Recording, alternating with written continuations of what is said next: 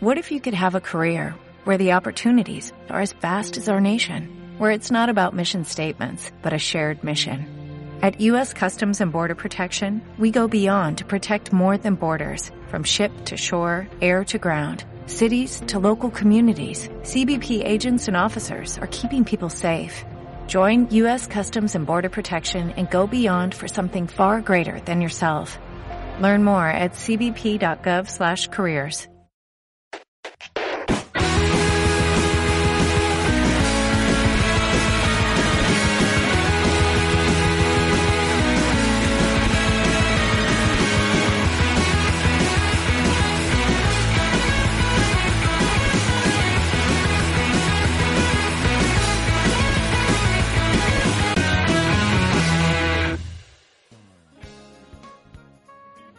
Bienvenidos una semana más, basuristas, basureros y demás animales, al octavo episodio, programa de Basura Antivi Podcast.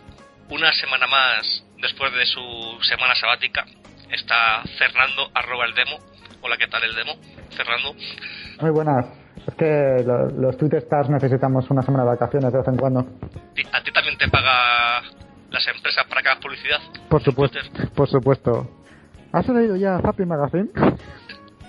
Uy, se lo he dicho en alto. Des- después de que presente a Mauro Gestoso, eh, arroba ingeniero Mauro G en Twitter. Hola Mauro, Buenas noches. tú eres fiel a este podcast, así me gusta otra semana más aquí. Así es, ya estamos cerca de los eh, dobles dígitos. Me gusta, quiero llegar al número 10. Porque esto es difícil de creer ya. Ocho semanas seguidas, sin parar, bueno, sin contar las vacaciones. Es un récord de constancia para nosotros. Tengo apalabrado a uno de los Guinness para dentro de dos episodios. Vamos a primero con las noticias. Eh, noticia es que nuestro amigo Fer ha sido seleccionado como blogger del mes. Según la Asociación de Prensa Extranjera. Eh, os reís, os reís, pero me ha costado mis buenos... di- Digo que... Mis buenas entradas y... ¿Cuán- ¿Cuántas entradas has hecho este mes para merecerte ese título? Yo, soy- yo soy el primero que no entiende por qué me han elegido para ser blogger del mes, pero oye, me siento muy honrado. Bueno, cuéntalo bien y haz un poquito de publicidad, a ver si aquí nos cae algo. Pues, pues sí, eso, que la revista Zapping Magazine, zappingmagazine.com en Twitter, una revista de series que lleva Sebastián. Sebastián, que a lo mejor alguno les cono- le conocéis, es, lleva el blog de Querida Tele. Creo que antes tenía el Twitter de Adicto TV, no sé si lo sé. Uy, Adicto TV es. Bueno, Sebastián, seguro que le conocéis. Y, y, y nada, pues que se pusieron en contacto conmigo eso para tener una hablan de series, es una revista online solo de series, la primera revista online española gratuita por internet. Online en internet es bien, gracias. Como- Estaría bien ser la primera revista online en kioscos. Sí, entendéis ahora por qué me han elegido, ¿no? Por mi, lo bien que me expreso y demás. Y nada, pues eso tiene una sección que es el blogger del mes. eh, y este mes, insisto, no sé por qué, han decidido entrevistarme a mí. Y nada, pues, pues ahí está, para que lo leáis todos y, me echéis piropos y digáis, ostras, qué majo es el demo. y que, sepa- que sepáis que además he cogido y, he hecho publicidad de basura antivida, ¿eh? ¿Se podría decir que es tu entrevista más personal? Por supuesto, ha sido muy íntima. Estuvimos aquí en mi casa en un café mano a mano, hablando. Mis más oscuros secretos han sido revelados en esta entrevista. Conoceremos al Fernando más personal, más humano, más persona. Siempre. Pero no quiero desvelar nada. Leerlo en la revista. ¿Hay por- de fotos en la revista también? Hay una foto. La foto que tengo en Facebook. ¿No enseñas tu casa como en el Ola? Eso para el próximo número. Con lo que te pago yo por escribir en el blog y que no ha sido nombrado tu blogger del mes, te voy a tener que bajar el sueldo. Y empezar a pagarme a mí. Sí, voy a- si, me, si me bajas un poco más el sueldo, te tengo que empezar a pagar yo a ti. Pues, pues desde mi punto de vista me parece muy bien. No, la, la verdad es que fuera de coña sí que me, me hace ilusión porque la revista la verdad es que llevan ya más de un año, lo han cumplido hace poco y la verdad es que tiene mucho caché, ¿eh? que aquí entrevistan a actores españoles de, de calidad. Eso no estoy casi. que siempre que sí, que tienen su, joder, que se han hecho su nicho aquí y la verdad es que lo, lo llevan muy bien, la verdad es que tiene mucho mérito lo que está consiguiendo la revista. Por eso te digo que la verdad es que no entiendo por qué me han elegido a mí, pero bueno, me siento muy honrado. A partir de mañana anunciaré que el blog Basura TV ficha al blogger del mes. en publicidad. Exactamente, exactamente. Ten en cuenta que de blogger, de blogger del mes a hombre GQ de la semana hay un paso. Me he apuntado al gimnasio precisamente esperando la llamada, pero no me falta ir. Bueno, como ya ha sido, ha sido el momento de gloria de Fer, Gracias. vamos, vamos a quitárselo de un sopetazo, porque vamos a volver a la buena costumbre de discutir Mauro y yo contra él. el tema elegido esta semana es la elección de J.J. Abrams como director de la séptima entrega, séptimo episodio de la Guerra de las Galaxias. Eh, Mauro y yo estamos a favor, Fer está en contra, y como le vamos a dar un rapapolvo, le vamos a dejar empezar. A ver, muchas gracias. Eh, lo primero es que estoy en contra a medias. Porque- No, no, Ah, acá estás, ya No, se echa no, para atrás.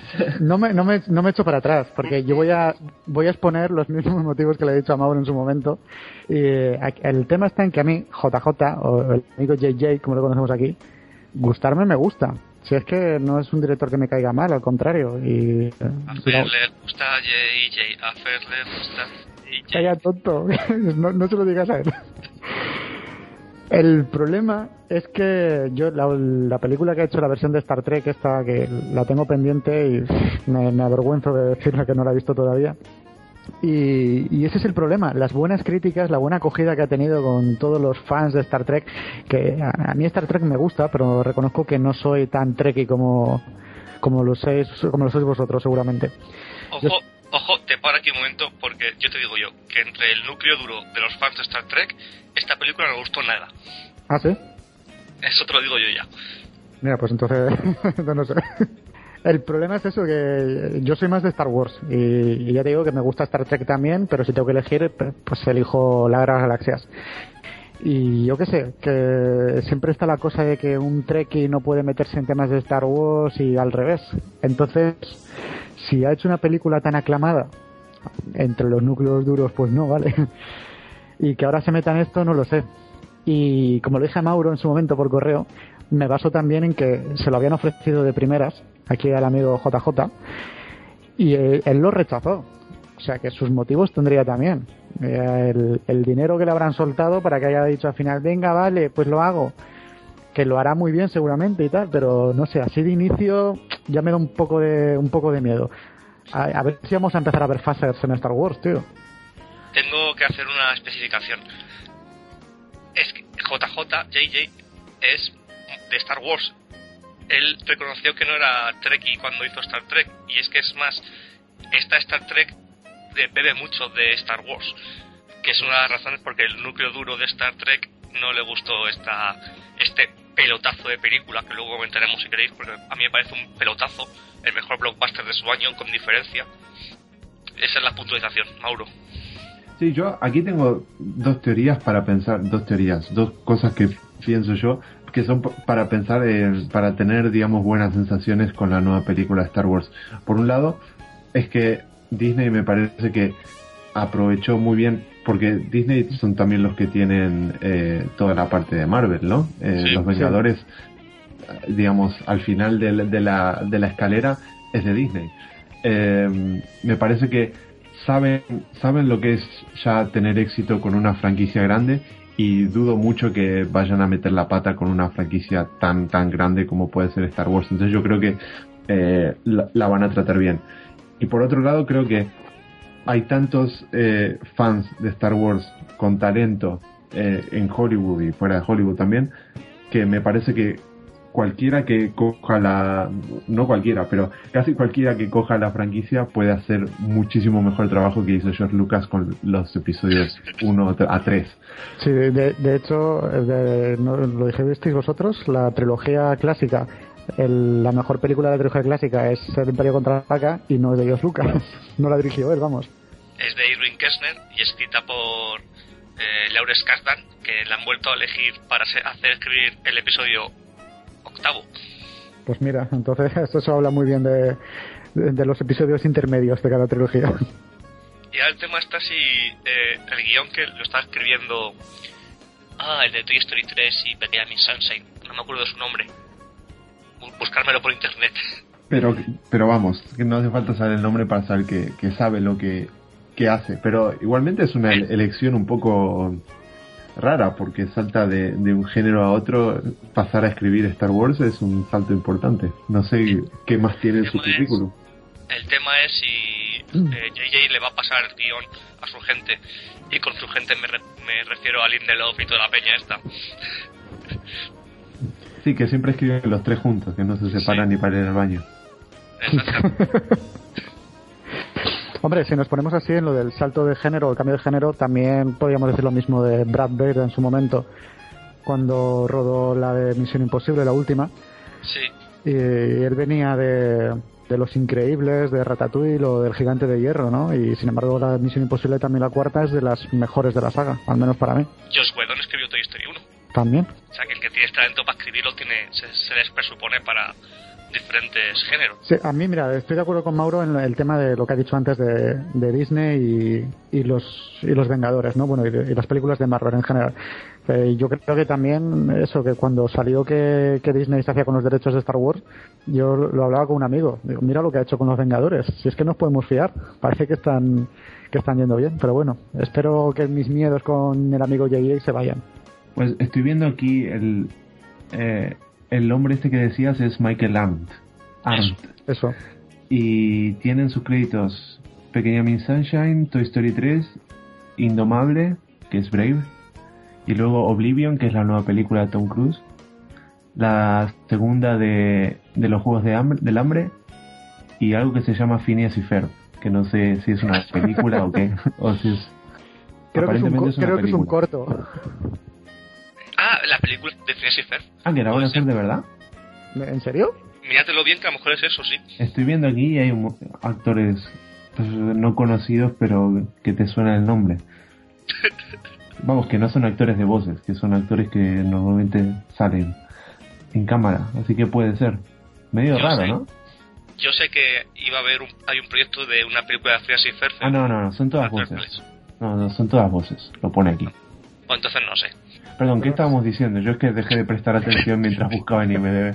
Qué grande. No, lo que, lo que yo quería decir es que, diga, lo, lo que estaba diciendo antes, que, que hay un montón de, de directores de cine y de escritores que son fans de Star Wars, como, la- no sé, la gran mayoría del mundo, y me parece que hay un montón de gente que podría haber hecho un gran trabajo y evidentemente J.J. Abrams es una de las mejores elecciones que podrían haber tomado. Eh, si, si quieres más pruebas, pues busca eh, Super 8, te miras Super 8 y Star Trek, una detrás de la otra, y luego me dices si, si va a hacer mal trabajo. Pero sí, a, a ver, a mí por gustarme me gustó hasta Cloverfield, o sea, que con eso te digo todo. Es que... Ah. Pero Cloverfield no la dirige él, ¿no? No, creo que eres productor, ¿no? Sí, como siempre. Exactamente.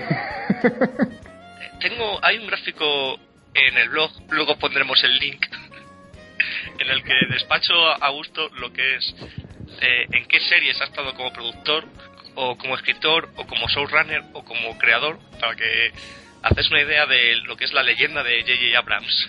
Luego hay- una cosa aparte de lo de JJ que, que no entiendo del universo Star Wars, que es precisamente con, con lo rico que es el universo y la gente siempre se echa las manos a la cabeza cuando se habla de nuevas películas o una serie, ala, ya están quemando Star Wars, ya están quemando Star Wars. Joder, con la cantidad de videojuegos que hay, cómics, libros y, y Star Trek tiene muchísimas más cosas encima. Es que no, no sé qué, por qué Star Wars no se puede sacarle más jugo con, con todo lo que tiene.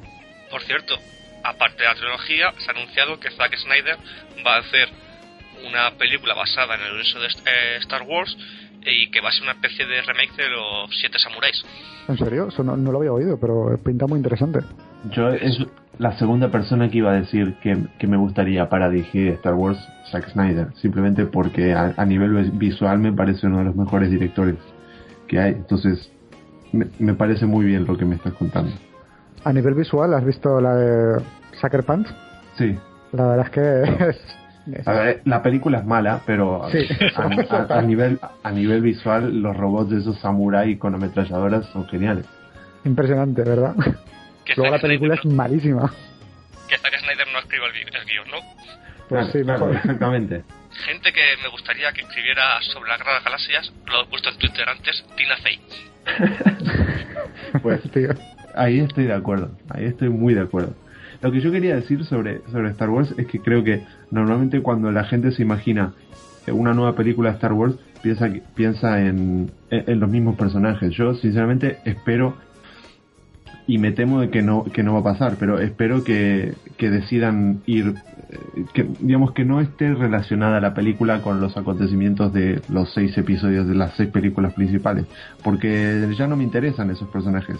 Eh, el universo me parece suficientemente, tiene suficiente potencial como para poder contar un montón de historias distintas y no hace falta que salga Harrison Ford viejuno eh, haciéndose el, el joven con haciendo de Han Solo. Por Es que precisamente el problema con eso es, eh, es todo lo que hay más allá de, de las películas. El Porque hay, claro, es que hay muchas novelas y, y cómics, que, que- cómics. que cuentan toda la historia después y, y es que mm, no, no se puede modificar tampoco. No puedes llegar y decir, no, voy a hacer películas y ahora cambio todo lo que se ha ido, Bueno, lo que se ha ido haciendo alrededor. Pero decir, universo- que habría que ser consecuente con lo que se está haciendo. Entonces estoy de acuerdo con Mauro en que habría- sería mejor tirar con otros personajes y no intentar ni contar algo que ya se sa- que los fans ya sabemos a lo mejor o, o intentar cambiarlo. Pero los, los universos expandidos no suelen ser considerados eh, canon. Si con, por ejemplo, con Doctor Who pasa lo mismo. Hay un montón de cómics y de libros que no se consideran canon a la hora de respetarlos, desarrollar las, las historias de la serie. Así que yo no Ya, pero es que es distinto, no lo sé. Es que yo, vamos, tampoco soy fan, pero reconozco que tampoco me ha ido todo, evidentemente. Entonces no sé hasta qué punto se habrán pisado ya algunos argumentos. Pero yo qué sé. Hay cosas ahí que, que se sabe todo el mundo y que tampoco se pueden cambiar, no lo sé. Pero bueno, habrá que tener fe. En la fuerza. a lo que ha dicho Mauro, eh, está más o menos confirmado que Carrie Fisher y toda esta peña va a volver a sus papeles, no como personajes principales, pero sí van a aparecer. Eso es lo que yo creo que, que es inevitable. Eh, eh, y además me estás diciendo que ya está confirmado, pero eh, espero que, que no abusen de eso. Es, es como en el Hobbit cuando, cuando salen, que meten a Legolas y meten a Frodo, que no hace falta que salgan personajes de las películas anteriores, que ya sé que es Star Wars, no hace falta que me muestres personajes que salieron antes. No sé, a mí me enseñas a Luke Skywalker ahí en su nueva academia, academia Jedi, adestrando a nuevos a nuevos pupilos, hombre, pues a mí eso no me parece tan forzado. Dentro que cabe, si vas a contar la historia de, de- seguir contando la historia de Star Wars, tienes que contar con los Jedis y el único Jedi que está por ahora vivo es Luke Skywalker. Spoiler, ¿Cómo osas? como Ewoks. Eso sí que está muy forzado. Yo me esperaba un poco más de, de De polémica. desacuerdo, la verdad estuvo, al Sí, final sí. terminamos siendo amigos. Siempre, Mauro, siempre. Ya sabes que yo no puedo enfadarme contigo. No puede ser. Vamos a, te- a tener que mencionar 30 Rock luego para que se ponga este como una furia. ¡No, no! ¡No tiene gracia! ¡Es una mierda! Dos hombres y medio es mejor. Ah, me, me pa- me pasa, me pasa, vale, perdona. Lo siento, dos hombres y medio es mucho mejor. Qué grande. ¿Y qué es mejor, eh, 30 Rock o Girls? Ostras, chaval. No te pases, Mauro, por favor, no. Te la he puesto difícil, ¿eh? Yo no Pues podré aquí, esto no estaba planeado en, en el, en el enorme y detallado guion que tenemos, pero En la escaleta. pero yo pero yo estuve viendo eh, em, el otro día vi la película esta de Perks of Being a Wallflower Sí. y vi que a ustedes a ustedes dos les gustó mucho y a mí no me Sí. gustó nada y me pareció un poco contradictorio con lo que nos pasa con él. Lo vi, lo vi, hijo mío. He visto las notas que le has puesto tanto al libro como, como a la película y digo, no, no voy a decirle nada porque no me quiero enfadar. ¿Qué no te gusta? ya que estamos aquí, espera, pasa, cerramos la sección de series y pasamos a la sección de cine. Venga. Pero si estamos hablando de Star Wars. Pero de la, de la, de la futura serie. Movie Record. A continuación, Mauro nos va a contar su detallado análisis sobre las ventajas de ser un inadaptado. ¿Eso lo dices por mí o es el título de la película? Es el título de la película en Ah, español. Un marginado, marginado. Pues a mí simplemente eh, eh, reconozco que no fue una muy buena idea a lo mejor leer el libro y nada más terminar de leer el libro ver la película. Pero me- tam- luego también me pareció adecuado porque el, me pareció curioso que el director y escritor de la película sea también el, el escritor de la novela. No, no sé si pasó alguna vez. Imagino que habrá pasado antes, pero No, nunca. Rotundo. No lo sé. Eh, Yo probablemente sea la primera vez que, que veo un, un libro adaptado al cine por la misma persona. Pero bueno, lo, no, lo que quería decir es que me parece que la película coge los, digamos, los diálogos o las líneas más importantes del libro, las suelta, los personajes las sueltan y me parece que queda todo muy eh, suenan son frases que sin el contexto que tiene que da el libro suenan muy pretenciosas y a mí la verdad no me gustó nada la película.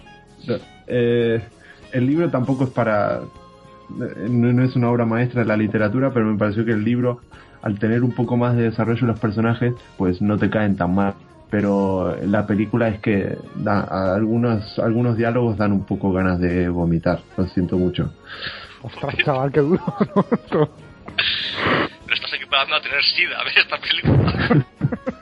Pues qué mal, chicos. A mí me gustó bastante. Me dejó una sonrisilla en la cara, no sé. Está muy bien esto que queríamos un poquito de polémica con lo de Star Wars y al final lo tenemos una cosa totalmente no relacionada. Para, para resumir mi opinión, opino lo mismo, digamos, es, la- es exactamente la inversa a lo que pasa con Girls. Para los que escucharon el episodio en el que hablamos de Girls, lo que les pasa a, a, a- a Alex y a Fer con, con Girls, a mí me pasa con esta película. Lo siento mucho. Y hasta aquí la sección de cine de Basura TV Podcast. Eh, es, ha sido un fragmento patrocinado por Movie Record.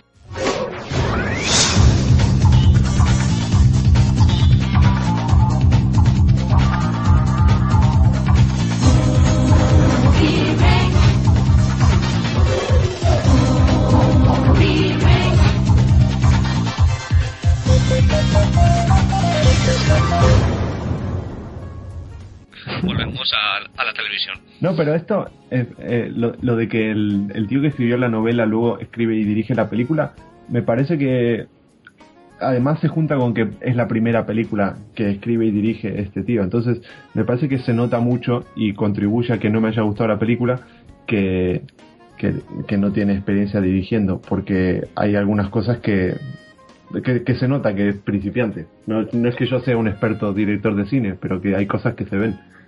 ¿Cómo se llama el hombre este? Eh, justo cerré IMDB. Pero bueno. Ahora lo busco. Sigan hablando.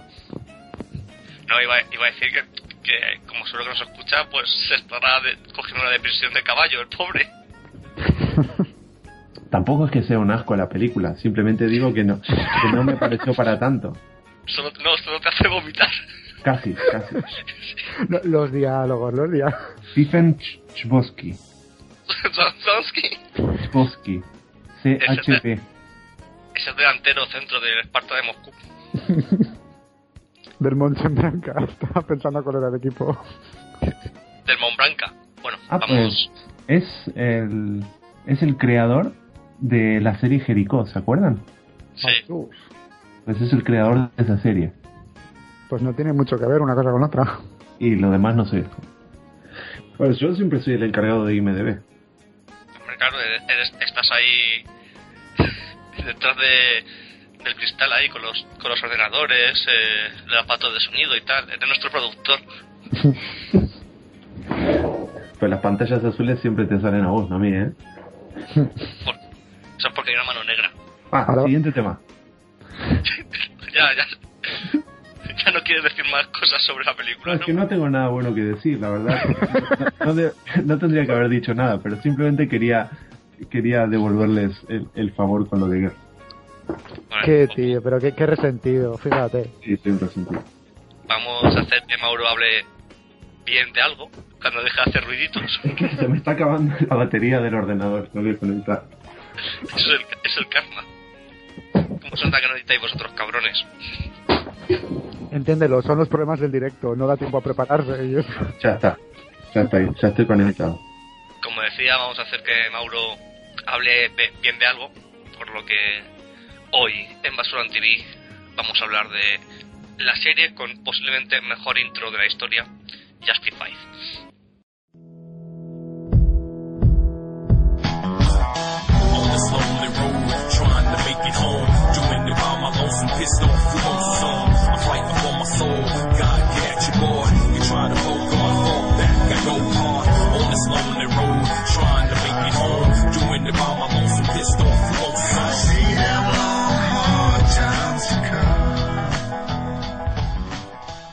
¿Estás de acuerdo conmigo con eso, no? Sí, sí, claramente. Dentro de cabeceras guays, es que ahora mismo no se me ocurre nada mejor que la de Justified.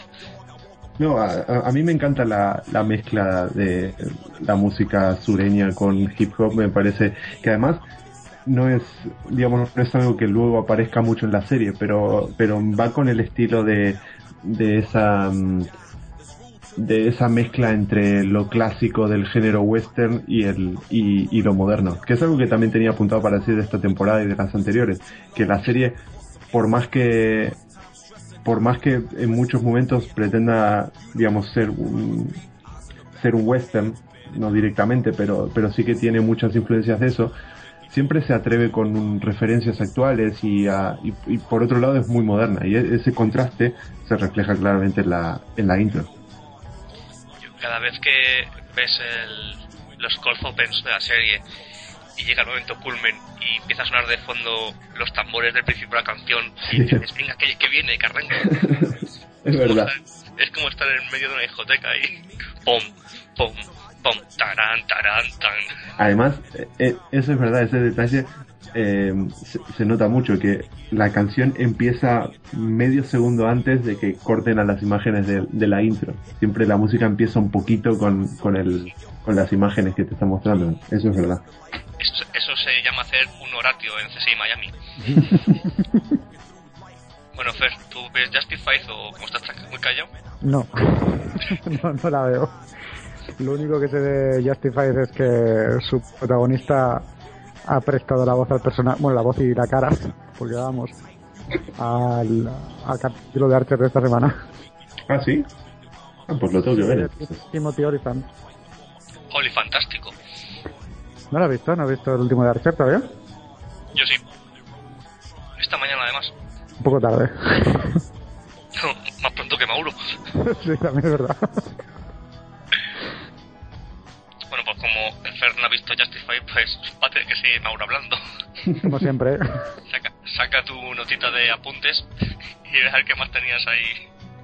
Bueno, de Justify hay que decir que desde, desde la segunda temporada, que fue la, la más premiada y la reconocida como la mejor temporada de la serie, eh, esta serie para mí no hace más que mejorar. Probablemente la, la tercera temporada no haya sido tan redonda como la segunda, pero sí que la serie está manteniendo un nivel altísimo y no tiene pinta de que vaya a aflojar. Esta cuarta temporada eh, me parece que empieza un, de una forma muy inteligente y a la vez muy de, muy de libro, que es empezar con todos los personajes principales, todos separados y con tramas que no tienen nada que ver una con la otra y poco a poco, imagino, todavía no pasa, pero poco a poco se van a ir juntando y, y me parece que es algo que la, la serie hace muy bien, porque en la tercera temporada también parecía que había tres malos distintos y que no sabías cómo iba a encajar todo junto y luego terminó muy bien.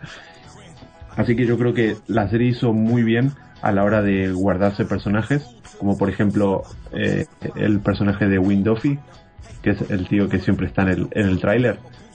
Sí. Que siempre está metido en todo y nunca muere. Me encantan esos personajes que es el malo, siempre está, se mete con todos y siempre es el que se salva. Al final de la temporada no le pasa nada. Me encanta ese personaje. Nota para la audiencia, cuando Mauro dice tráiler, eh, no quiere decir tráiler de dos minutos, esto es la serie, no, quiere decir un tráiler... Una caravana. Una caravana como Optimus Prime. si Optimus Prime está en la cola del cine... No, Optimus Prime es un camión. Pero si Optimus Prime está en la cola del cine y te cuenta al final de la película que vas a ver, es el tráiler que te jode la película. Malo, chaval. Es buenísimo. Es un tráiler porque él, él, es la cabina de un camión, pero también lleva el trailer atrás. ¿De verdad lo tienes que explicar? Claro, todo chiste malo, para ser peor, tiene que ser explicado. Ay, sí, ay, A mí me gusta mucho. Eh, eh, de nada, audiencia. Mauro, prosigue. Bueno, y luego eh, a, a nivel a nivel de actores eh, esta esta serie tiene dos grandes de los grandes que por un lado Timothy Olyphant que desde el principio ya clavaba su personaje pero ahora está muchísimo más cómodo. Y esta temporada en particular eh, me parece muy interesante porque es como que por un lado parece que no tiene nada que perder que se la suda todo pero por otro está está preocupado por el bueno no es un spoiler por el hijo que va a tener entonces eh, me gusta mucho el, el estado mental en el que está el personaje esta temporada. Y luego el personaje de Walton Goggins, que ahora no me sale Boyd Crowder, ¿no? Boy Crowder. Que es un personaje enorme. Eh, Walton Goggins, que es un actor que solo puede hacer un papel, que es de cabrón. Pues lo mismo que Timothy Olyphant, porque Timothy Olyphant repite su papel en Deathwood. Bueno, pero también, o sea, bueno, sí, pero por ejemplo, Walton Goggins, si, si ves The Shield, hace un personaje no similar porque hacía de un policía, pero también hace de cabrón. Y luego en la última en Django Unchained hace un papel muy similar a Boyd Crowder, un poco más menos educado. Una- yo tengo una pregunta. La, la serie está Justified, en, cuando se estrenó la primera temporada, ¿no estuvo a punto de ser cancelada o, o no tenía problemas de audiencia o algo? Me, me suena, hablo, hablo de memoria, no me acuerdo muy bien. No tengo idea. Eh, yo tampoco. Hombre, siendo una serie de cable es, es eh, de FX, ¿no? Sí. Sí, de FX. Aunque eso me extraña que hubiera tenido un problema de audiencia. Es que algo, algo me suena, algo me suena que no tenía mucho éxito, no sé qué, y creo que si no la empecé a ver precisamente fue por eso, porque era una de las que revoloteaban como que no iba a tener continuación y tal, y, y la fui dejando pasar por, por si acaso. Me suena, eh, me suena, a lo mejor estoy equivocado. Pues no lo sé. La verdad. No sé, pero que ya habiendo ya tres temporadas emitidas y esta cuarta emitida, eh, que se está emitiendo ahora, perdón, eh, yo es una serie que recomiendo bastante. Me parece de lo, de lo mejorcito que se puede ver hoy en día, porque es una serie que al- en la segunda temporada alcanza, digamos, perfecciona su propio estilo y es como que en la tercera ya está muy cómoda y, y es como que se liberan un poco más los escritores y pueden sacar historias mucho más ambiciosas y más complejas, que es lo que pasa en la tercera temporada. A mí me gustó mucho la tercera temporada, hay gente que no, y me parece que esta cuarta temporada es muy interesante. Primero porque se calma un poco a nivel que no hay tantos malos como en la tercera. Eh, hay un misterio, un caso policial extraño de por medio que a mí siempre me, me gusta mucho y luego tiene el, el desarrollo de los personajes, sobre todo de, de protagonista, que tampoco me sale el nombre, de Raylan Givens y, y Boy Crowder. Eh, me gusta mucho el desarrollo como el momento en el que están los personajes ahora. Justin Faith hace un relato del paleto americano magistral. Pero magistral. Del redneck este, del paleto blanco americano. Que es del libro. Sí, y además eh, crea un universo, digamos, es, es un pueblo que, que es muy depresivo, que no, no hay nada, es simplemente un montón de granjas sueltas por ahí con eso, que está lleno de rednecks. Y sin embargo es eh, eh, logra que te, que te interese. Y por ejemplo el personaje de Boy Crowder es, eh, es espectacular porque empezó siendo eso, un redneck que además era nazi y ahora eh, yo lo, lo considero mm, es como que se ganó mi respeto por más que no haya hecho nada bueno o muy pocas cosas buenas haya hecho pero eh, la, la inteligencia del personaje y cómo digamos cómo justifica lo que hace Ah, Justified, claro. Eh, Ahora lo entiendo. cada vez que en la serie alguien dice Justified, se me parece que está justificado, eh, siempre se me viene a la cabeza lo de la broma de Arrested Development, el de "Ey, ese es el nombre de la serie. Nomás por una vez por episodio. El otro día estaba pensando, porque una de las frases más, más icónicas, del, más representativas de la serie que sale en el piloto, es que cuando Raylan dice, cada vez que, o sea, si yo saco la pistola es para disparar. Estaba pensando si realmente eso pasa en la serie. Si cada vez que saca el arma termina disparando. Y estoy, estoy buscando en internet a ver si es verdad. Algún vídeo de YouTube seguro que Sí, seguro, seguro que alguien lo, lo está contando. Porque recuerdo que cuando, cuando emitían 24 había una página de internet que, que contaba la cantidad de gente que mataba. Yo soy muy fan de la gente que hace ese tipo de recopilaciones. Por ejemplo, mi favorita es la de Son Men mueren todas las películas. Son extractos de películas de Son Men en las que en, las que todas mueren. Y es que son, sin exagerar, 20 películas diferentes. Y entonces sale Son Men muriendo. Y luego un detalle que no dije de esta temporada es que sale el gigante, irónicamente, eh, Patton Oswalt. Oh, sí que es un cómico que en España no es muy conocido, la verdad, y no tiene eh, papeles demasiado grandes. El, probablemente el papel más grande que tuvo en el cine es eh, la voz de Ratatouille, de la rata. Eh, pero a mí es un actor que me encanta. es un cómico, tiene, hace stand-up también, hace comedia, pero es un actor que me encanta y me parece que va mucho con, con el estilo de la serie. Hace de un policía no, no es vago, es, es un policía, digamos, que, que sabe, porque el tío es bajito y gordito, sabe que no, que no va a salir corriendo a los criminales, pero que está bien preparado. Me gusta mucho el personaje. Es la antítesis o de Rayland, antítesis de Rayland. sí, totalmente. Patton Oswalt, si no me equivoco, salió en varios episodios de Portudez, ¿no? Sí pero en un montón de series sale. Y siempre hace de. y sale en Community y salió. sale en un montón de series, pero nunca. nunca lo vi en un, papel protagonista. Es el típico tío que dices, ¡Ey! Ese tío me suena.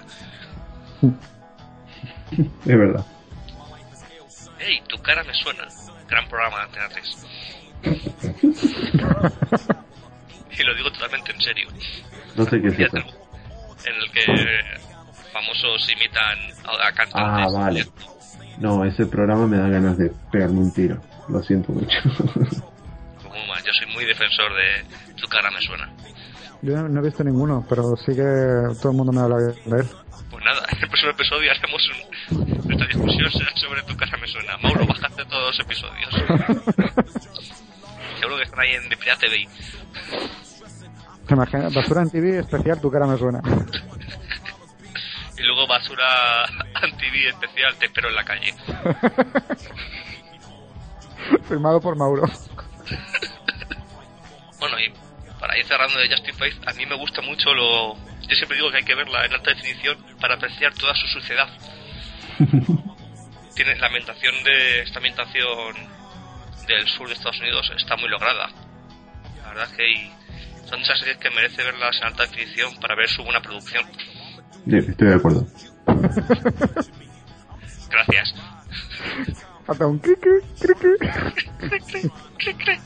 luego esto lo corto y parece que no han pasado, no han pasado 10 segundos. Las trampas estas, ¿eh? Si es que, que apaña, que apaña nuestro Alex. La magia de la postproducción. Por cierto, que eh, un pequeño apunte, lo de antes como he mencionado Archer por, por Timothy Olyphant, ¿Sabéis que hoy es el cumpleaños de Tom Selleck? Yo espero un especial de Archer celebrándolo porque... Venga, hacer. Nombra tus tres películas favoritas de Tom Selleck. Ahora no. Desde pequeño he visto muchas, ¿eh? Que no, que no se diga. Dos hombres, no, tres hombres y un beberón. Tres hombres y un beberón, madre mía. Peliculón. Con Ted y Mahoney. Ay, esas sí que cuando, cuando las veía no sabía quiénes eran. No las apreciaba en toda su intensidad. pues nada, eh, Tom, eh, sé que nos estás escuchando. Happy birthday. 68 añitos. Entonces parece que 65. Lo que hace las transfusiones de sangre. Ay, señor. Pues si nadie más cumple años, hoy. nadie, que levante, a ver, el público levante la mano no, nadie cumple hoy años. Vamos a pasar ya al tercer tema de la noche. ¿Cómo estamos, señores?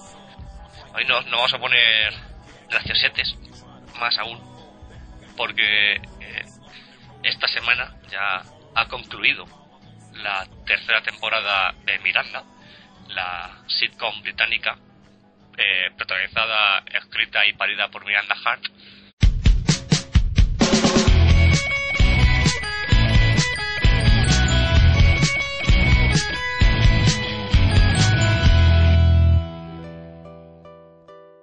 Eh, comedia que empezó, como dije yo, hace como un mes y medio y ya ha acabado por esto de los de las temporadas de seis episodios. Somos fan de Miranda, ¿no? Aquí los tres. Eh, a, mí, sí me gusta, pero precisamente esta tarde lo estaba comentando con, con Noah y con Sergio. Esta última temporada no me ha hecho tanta gracia como las anteriores. No la he acabado todavía. Eh, estoy por el tercer capítulo. Pero el cuarto y el quinto son sublimes. Eso, eso, eso me ha dicho Noah precisamente, que, que los tengo que ver que son buenísimos. Es que precisamente me he quedado en el capítulo de la cena y es, no sé, es que a ver, que me sigue haciendo gracia, pero digo que no me, no me está haciendo tanta como, como las otras dos temporadas. Pero es básicamente, te puede hacer más o menos gracia, pero es básicamente la, la misma serie, el mismo esquema, si es que está, está hecho con, con una plantilla de Word, esa a serie. Lo, a, lo mejor ese, a lo mejor ese es el problema, que como no la veo que, que cambie, pues, pues no sé, pero bueno. Para quien no lo sepa, pues Miranda es una comedia que se podía haber grabado en 1973 con gente saludando al final del capítulo y todo.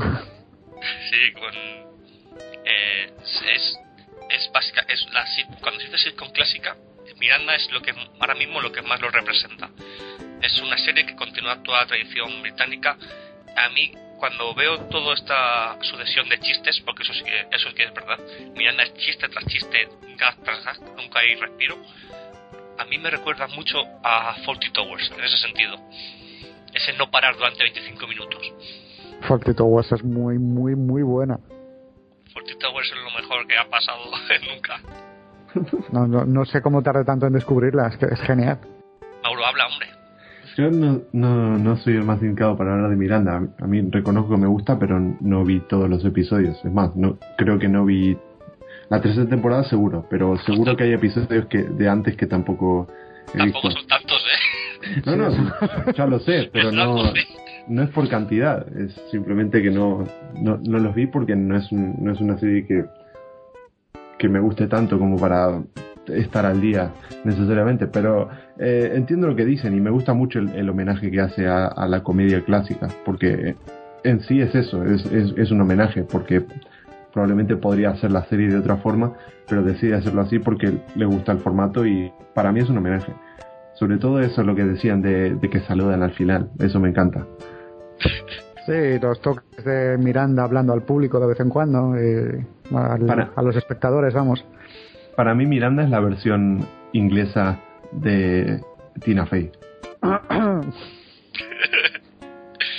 Vamos soltando perditas de Tina Fey y Certi Rock así durante tiempo para que Fer se cabre, más que nada. Y la semana que viene cuando hablemos del final... o sea, la semana que viene no vengas directamente. Sí, te puedes coger otra semana sabática si quieres. Qué graciosos, qué graciosos. A que me pongo a hablar de Girls.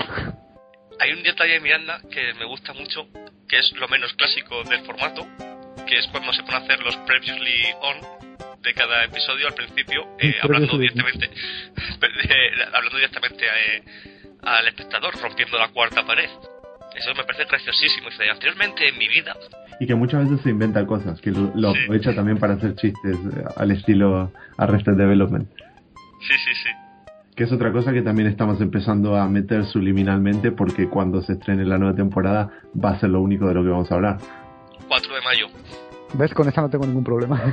4 de mayo vuelve la mejor comedia de los últimos 15 años. Bien, 15 bien. años. ¿Cuándo acabó, ¿cuándo acabó Seinfeld? No. sí, sí, más o menos. Entonces, ¿queréis saber si hablando por- con Miranda o metemos aquí algo de saña? No, mete, mete, que te- hoy te, tenías ganas de descargarte con este tema. A mí, eh, cuando hablamos de eh, que es una comedia clásica, a mí me gusta mucho que a la gente le guste Miranda, porque a ver si de una vez se quita la manía de decir la expresión comedia clásica cuando se quiere eh, calificar despectivamente una comedia. Ya sabéis, esto pasa mucho, no, es que es una sitcom clásica, es muy... es que huele a naftalina, es que no sé qué. Es que las risas no me gustan, las risas enlatadas no me gustan. Entonces... eso, soy, eso soy yo mucho, es verdad. Podríamos tener un, aquí una pequeña discusión, una discusión sobre cómo no hay es está mal eh, juzgar al formato. Si el formato de la comedia clásica es risas enlatadas y tal, te puede gustar o no te, o te puede no gustar, pero nunca es un motivo el formato para que sea eh, malo. Y Miranda es un ejemplo. Tantos años utilizando la, la palabra comedia clásica para decir que algo es malo, y llega Miranda y, tiene a todo el mundo rendido. Cuando no hay nada más clásico en la comedia ahora mismo que Miranda. En el tema de, de las risas enlatadas, estaba pensando ahora, Friends precisamente no tiene risas enlatadas. Bueno, eh, hay que diferenciar entre risas enlatadas o de público y, público en directo. Ya, ya. por ejemplo, Big Theory, ¿no? Big Theory es público en directo. Exacto, ¿Cómo, exacto. ¿Cómo conoce vuestra madre? Son risas enlatadas. Se graba sin público. Lo de, lo de Big Theory lo decía porque es, algo que se le ha criticado siempre al principio, ¿no? Lo que hasta tuvo que salir el, el Chuck Lorre este diciendo que se graba con público en directo y tal, porque se, vamos, se criticaba en todos lados. Que ya a mí nunca me han parecido ningún problema que se rían, joder, que tampoco... Pero es que eso pasa en cualquier comedia. Exactamente. Eso, lo que me refiero. Utilizar eh, el formato eh, directamente para tirar contra una serie. O sea que yo comprendo que a mucha gente no le guste ir a Theory por 200.000 razones diferentes. Pero decir que es mala porque tiene risas enlatadas, no. Sí, yo creo que es tirar, es tirar a lo fácil. Yo tengo, soy de la opinión de que se puede hacer una buena serie o una buena película con prácticamente cualquier género. Vamos a decir con cualquier género. Por ejemplo, en lo que decías antes de que empecemos, de que hay gente que dice, no, es que los procedimentales no me gustan. Pues yo también te diría que la gran mayoría de procedimentales no me gustan, pero luego te viene una serie como The Good Wife y te hace explotar la cabeza. Entonces, eh, yo creo que eh, es muy fácil generalizar, pero es porque simplemente eh, hay gente que muchas veces no tenemos tiempo para ponerte a pensar eh, realmente en por qué algo no te gusta. Entonces, yo creo que cuando me cuando escucho o leo no, esto no me gusta porque es un procedimental, o esto no me gusta porque no me cae bien este actor, o porque tiene risas enlatadas, o ese tipo de argumentos, simplemente no me lo creo porque no es suficiente para mí que no me guste un actor o que no me guste un género porque siempre hay alguien que me sorprende. Siempre hay un actor que yo decía no este tío no me cae bien y luego va y hace un peliculón. O lo mismo el género lo que decía de The Good Wife que yo decía no series de abogados la verdad yo no suelo ver y procedimentales no, no soy fan, pero llega esa serie y te muestra que se puede hacer algo de calidad y termina siendo una de tus favoritas. Entonces, con el tiempo yo creo que fui aprendiendo de que probablemente con cualquier género se pueda hacer algo más que decente. Podríamos aprovechar ahora que hablamos de esto para eh, pensar series que, que son series de calidad, pero que tiran de géneros denostados. Por ejemplo, me habrá dicho The Good Wife, me parece muy bien. Yo, por ejemplo, eh, se me, siempre se me viene a la cabeza eh, Lucky Lowy, que es la primera serie de Louis C.K. Para, para HBO, que era una comedia esta sí que era clásica, clásica, porque es que los decorados, si cerrabas una puerta, tambaleaban. sí, eso se notaba un montón. Se veía que las paredes eran de 3 centímetros de grosor. Y también grabada con público en directo. El formato era de sitcom clásica, pero el tipo de chistes y humor era el, era el tipo de chiste de humor de Luis C.K. O sea que era totalmente el contenido era era moderno, el continente era era clásico. Y es una serie que se, le, se la pega mucho y, sobre, y ahora se la pega más en contraposición a, a Louis por eso, porque dice, no, es que es una, es una sitcom clásica. No. Oh, y en, y en HBO, que es, ¿cómo puede ser? ¿Cómo puede HBO, con lo modernos que son, estrenar estas cosas? Así está, que duró 12 episodios. Y, me parece, y a mí me parece una maravilla de serie. ¿Se os ocurre alguna más de estas series que, hemos puesto de ejemplo? Ah, dame un poco de tiempo y esto lo editas y, y, y te pienso algo. y ahora te saco una lista, ¿eh? Mauro, vamos. o otros géneros u otras excusas que se utilizan para tirar eh, series, igual que sitcom clásica, eh, procedimental. No, es que esto es una serie de personajes. Si que esperas que fuera una serie sobre armarios. ¿Sabes que Perdidos es una serie sobre personajes? No me jodas. Yo la veía por los decorados. Esta mañana en ese sentido hablábamos de, de Perdidos, no, no recuerdo cuánto de que ha salido en el trabajo, eh, sobre, el, sobre el final, precisamente, que si a uno le había gustado, que si no le había gustado. Y, decía un compañero, hablando de esto precisamente, que no se puede juzgar una serie precisamente solo, joder, cuánto digo precisamente, que no se puede juzgar una serie por el final. O sea, o te ha gustado la serie entera o no te ha gustado, pero no digas, no, es que la serie se va a cargar el último capítulo. No digas que sí. es que no te ha gustado ninguna ya está.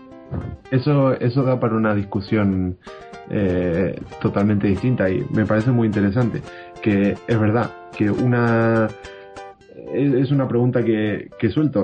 Si realmente un, el final de una serie puede convertirla en. O sea, cambiarla de genial a puta mierda. Yo creo que mi opinión no es tan extrema. Sí que un, un final puede, puede mejorar mucho una serie, puede hacer que una serie la tenga en muchísima más alta estima que otras, que pueden ser a lo mejor mejores durante su emisión, pero el final no tan bueno.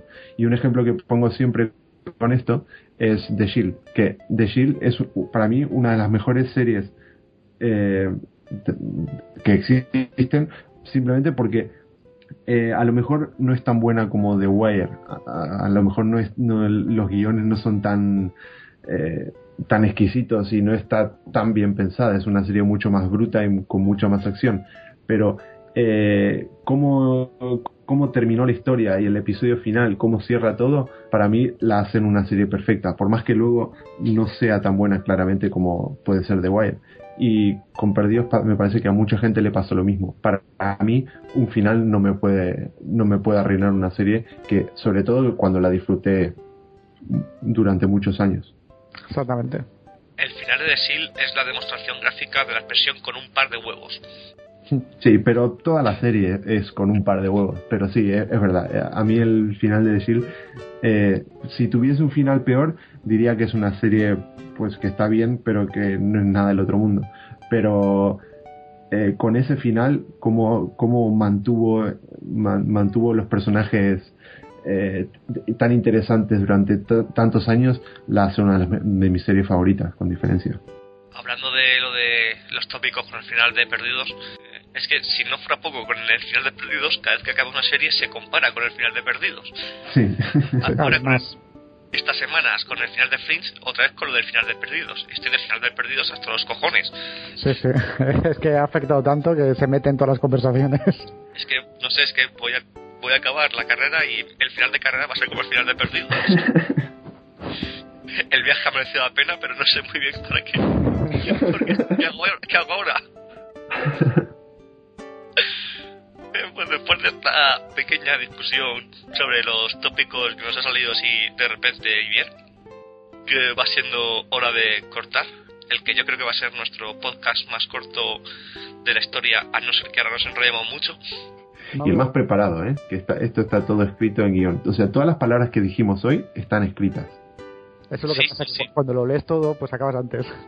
Lo que pasa es que somos buenos actores, entonces a mí me sale muy bien esto de titubear, de que no me salgan las palabras. Pero esto es todo método, es método mío.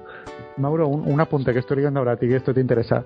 Que esta semana, debido a la Super Bowl, Girls se emitirá el sábado en lugar del domingo. Pues, bien. ¿Qué quieres que te diga?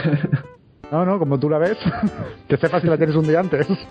Otro apunte, eh, he querido leer por ahí que, como se es la Super Bowl el domingo, el episodio de Girls ya estaba en HBO, online, así que yo creo que ahora mismo ya podría estar ripeado. Pues sí, lo estará, o sea, es cuestión de ponerse a buscar. Podríamos hacer un especial de como, en la como en la CER o en la COPE, no me acuerdo, del, del Super Bowl que se quedan hasta las tantas tomando cerveza y dicen tonterías durante todo el partido. Eso era el hacer cuando estaba el antiguo equipo y ya por temas de derechos no pueden hacer la Super Bowl en la COPE, así que supongo que como el año pasado harán eh, el de la NBA. De todas maneras, me, gusta la idea de Mauro en el sentido de que la gente dice que nuestro podcast es diferente al, resto, porque hablamos de otras series, y dice bien, y otros podcasts se quedan hasta las tantas para retransmitir los Globos de Oro y nosotros la Super Bowl. porque tiene tanto que ver. No, no, pero es que para hacerlo aún peor, rizando el rizo, nos queremos quedar despiertos para contar los anuncios de la Super Bowl. Eso sería ya, vamos. Debemos hacer un, live vlogging de estos, un live skyping. Ese día nos, nos darán el ondas. Condenados de hostia, no nada. Estaría bien la audiencia. Vosotros hacéis Basura en TV. Elegid un evento y nosotros tres lo comentaremos. Cualquier tipo de evento. La boda de vuestra prima. Un, un programa de Argiñano.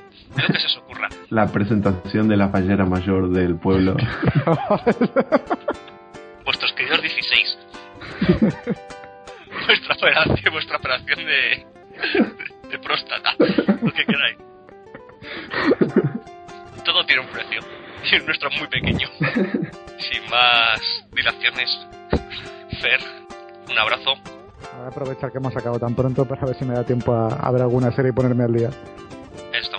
¿Qué, ¿Qué, tienes pensado? Pues había pensado empezar con The Following. Ahora que ya está el segundo capítulo disponible y que hoy se ha estrenado también en, aquí en España, pues mira, eso también una semana de diferencia. ¿Va sobre Twitter esa serie? sí, exacto. Va sobre Twitter y de lo mal que se lo toma alguna gente cuando le unfolloweas. Tanto que te llega a matar. Eh, estaría muy, es una muy buena idea para un episodio de Black Mirror. Un asesino en serie que mata a la gente que le hizo un follow en Twitter. Eh, Charlie Brooker, llámanos. De nada. De nada. Eh, si quieres referencia, pregunta a Steven Moffat, que ya le hemos creado un spin-off. de, éxito internacional. Lesbianas y granadas se va a llamar en España respetando por primera vez el título original.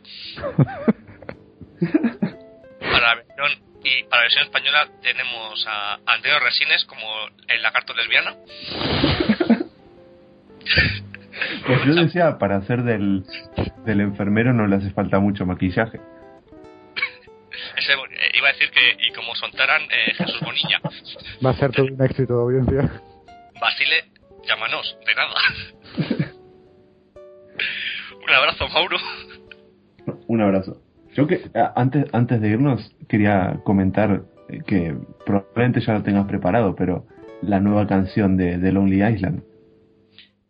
Iba a ponerla eh, de fondo cuando acabemos el episodio, pero ya publicítala. Está muy bien, porque, eh, bueno, de, de, Lonely Island ya hablamos. Esta, este fin de semana hicieron una nueva canción y a mí me, me, me hizo pensar que esta canción es para mí mejor que el, no sé, el 80% de las canciones que suenan en los 40 principales. Y lo hace con los mismos, exactamente los mismos recursos. Ya no, no hace nada, no hace nada nuevo. Pero, no sé, eh, tiene, tiene los mismos elementos y sin embargo esta canción, eh, además de ser pegadiza y ser graciosa, eh, no sé, se le ocurren mucho a estos tíos. Y luego el videoclip se nota mucho que tienen más presupuesto en los vídeos porque parece una película. No sé si lo has visto. Sí, podríamos decir que está cerca un Pitbull versus The Lonely Island. Pues no me extrañaría. A lo mejor estamos dando una exclusiva. De, de nada, Lonely Island. de nada, Pitbull. Sí, es, ¿ves? Pitbull sí que necesita nuestra ayuda, porque le va mal. Que va, que, sí, tú no sabes que sus referentes son Becker y, y García Márquez. y esto no es coña. Esto lo ha dicho el angelito. Madre de Dios. Un abrazo a Mauro, ingeniero Mauro G, en Twitter. Eh, yo soy Alejandro, eh, arroba Paco Marbuenda en Twitter. Esto es Basuran TV si os tengo que repetir otra vez el email o Twitter es que no habéis aprendido nada. Nos vemos la siguiente semana.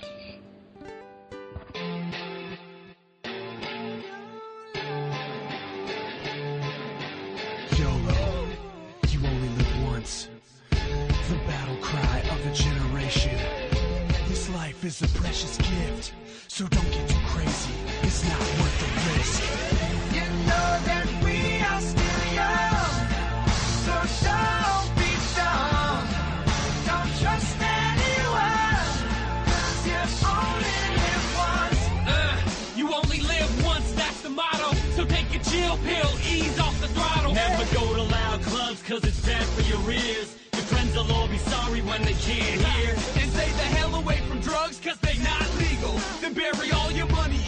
backyard like a beagle. Cause you should never trust the bank, they've been known to fail. And never travel by car or bus, boat or by rail. And don't travel by plane, and don't travel at all. Build a bomb shelter basement with titanium walls. And wear titanium suits in case pianos fall on ya. And never go in saunas cause they're crawling with piranhas. And never take the stairs cause they're often unsafe.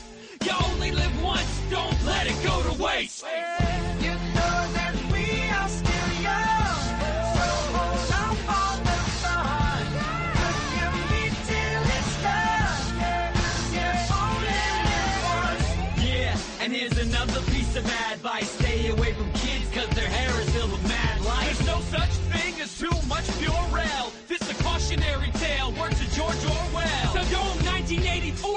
1984 sending plugs into sockets. Always wear a chastity belt and triple lock it. Then hire a taster, make him check your food for poison. And if you think your mailman is a spy, then destroy him. No blankets or pajamas, they can choke you in your sleep. Two words about furniture, killing machines. Board your windows up, the sun is bad for your health. And always wear a straight jacket so you're safe from yourself. Uh-huh. Take no chances. No chances. Start freelancing. Right now. Invest in your future. Don't dilute your finances. Uh-huh. 401k. K.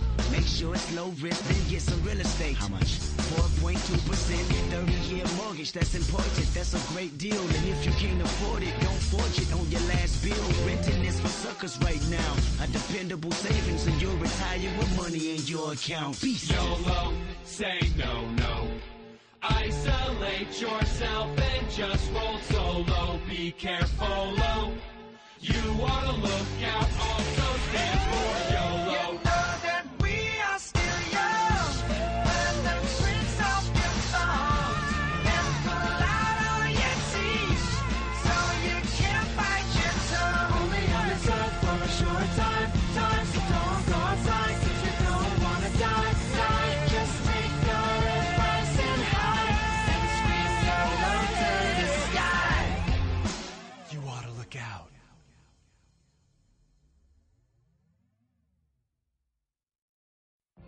What if you could have a career where the opportunities are as vast as our nation, where it's not about mission statements, but a shared mission?